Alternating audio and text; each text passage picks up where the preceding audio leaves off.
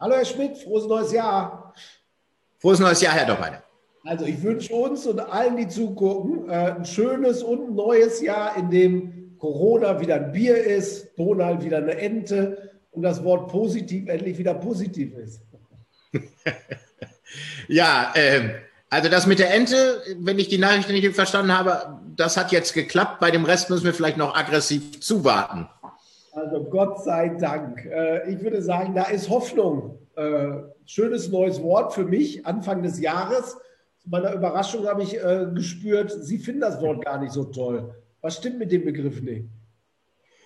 Ja, ich habe irgendwie das falsche Buch gelesen. Also ähm, ich beschäftige mich ja mit Philosophie und den, da den alten Griechen und dann stolpert man noch über die Büchse der Pandora.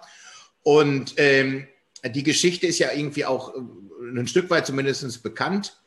Und ähm, da, da geht es darum, in der Büchse der Pandora war alles Übel der Welt. Also der Tod, die Krankheit, Covid-19 und die Hoffnung. Und man hat das tausend Jahre lang so interpretiert, dass ähm, die Hoffnung dann der Gegenpol zu allem Übel ist. Und dann passierte etwas. Ähm, Nietzsche hat sich dem Thema angenommen und gesagt, das schlimmste Übel in der Büchse der Pandora ist die Hoffnung, weil sie die Leute in einer Situation, die schlecht ist, gefangen hält. Also, ich kann das nicht glauben, Herr Schmidt. Das hieße ja, äh, Hoffnungslosigkeit wäre dann was Gutes. Äh, äh, nee, ich weiß jetzt nicht, ob das so gemeint war. Nee, äh, aber ähm, wie wäre es mit Zuversicht? Das ist interessant, weil ich empfinde das anders. Also für mich ist Zuversicht wie so eine Art Grundeinstellung. Ich habe einen positiven Blick auf die Welt, auf das, was so um mich herum und vor mir passiert. Aber ich bin unbeteiligt. So eine generelle Grundeinstellung meiner Persönlichkeit. Äh, in dem Moment, wo ich mich persönlich eines Themas widme, äh, mit irgendwas verbinde, was bedeutsam für mich ist, dann entsteht Hoffnung, weil ich will und strebe, dass das gut wird, dass es funktioniert. Und dann wird es erst konkret. Ja, das ist ja immer das Schöne an unseren Gesprächen, dass man diese Begriffe ganz anders aufnehmen kann. Damit sind wir ja in der Tradition hier von Sokrates, der das ja für, für viele äh, wertende Begriffe gemacht hat. Ähm, ich kann schon verstehen, dass in der Hoffnung so ein bisschen ein passives Element ist. Also man wartet darauf, dass sich irgendetwas um einen rum verbessert, aber ich kann so unmittelbar das aktive Element in diesem Wort nicht erkennen. Was, was für sich für mich ändert, ich finde, Hoffnung selber ist ein grundpositives Wort, solange es Einzahl ist. Überraschenderweise, wenn ich darüber nachdenke, Hoffnungen sind eher negativ belastet. Das sind dann die enttäuschten Hoffnungen. Dann habe ich mir irgendwas gewünscht und das hat so nicht funktioniert.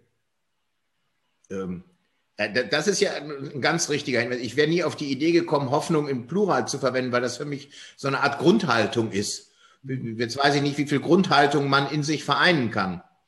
Das, ähm, ja, auch Stimmt. Äh, Hoffnung braucht man ja eigentlich, wenn man entweder noch gar nicht genau weiß, wie es ausgeht, vielleicht gar nicht, wie man es anfängt und man weiß, es wird schwierig. Äh, da haben wir jetzt einige Themen vor der Brust, manche krisenhaften Szenarien. Äh, ist dann besser mit Zuversicht darauf zu gucken oder voller Hoffnung? Ja, das ist ja wie gesagt so eine Frage des individuellen Gespürs. Ähm, äh, da ich bei Hoffnung auch immer irgendwie an Kirche denke, da geht man hin und ist erschüttert, ähm, welche Krisen äh, dieser Gott über uns gebracht hat und dann zündet man eine Kerze an. Aber man macht nichts aktiv. Also weil ich dieses Bild im Auge habe, will ich mich ja gerne ein bisschen von der Hoffnung lösen. Und das ist ja auch das sozusagen, äh, wie, wie man den einen oder anderen Spruch heute in unserer Gesellschaft interpretieren kann. Schauen Sie, da, da sagen Leute, wir sind voller Hoffnung, dass es 2021 besser wird. Ja, so, und, und, was haben wir nicht schon gelitten? Haben wir nicht schon genug gelitten? Ja. Wenn einer sagt, ich bin zuversichtlich, dann äh, empfinde ich das immer so, dass er sagt, ich bin zuversichtlich, dass die ergriffenen Maßnahmen im nächsten Jahr greifen. Ja, genau. Dann ist er Politiker und ich glaube ihm das nicht und das bewegt mich null. Das ist der große Unterschied. Ich habe gerade gedacht, Barack Obama hatte in seinem Wahlkampf immer das große Wort Hope da drin. Mhm. Insofern, wir müssen ja gar nicht zu einer Einigung kommen. Die Welt ist auch komplizierter. Ich finde es interessant, dass wir es so unterschiedlich beurteilen. Und äh, vielleicht interessant, dass wir genau den Gegenpol für nächste Woche nehmen, das Wort Krise das in meinem Kopf kein gutes Wort ist, äh, zumindest mal nicht auf Anhieb. Ich ahne, dass das bei Ihnen vielleicht anders ist. Äh, vielleicht betrachten wir uns das mal äh, mit Ruhe nächste Woche und gucken, was steckt da eigentlich dahinter? Löst das was aus? Bewegt das Menschen oder paralysiert sie das?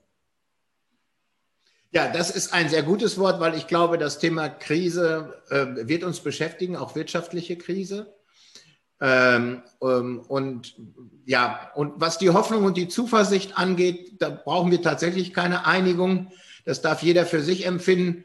Also ich freue mich, wenn Sie hoffnungsvoll ins neue Jahr gehen. Ich werde mit Zuversicht ins neue Jahr gehen. Und wir sind aber, glaube ich, nicht weit auseinander. mal gucken, wie es ausgeht Ende des Jahres, Herr Schmidt. Wir sehen uns nächste Woche. Vielen Dank. Tschüss. Tschüss.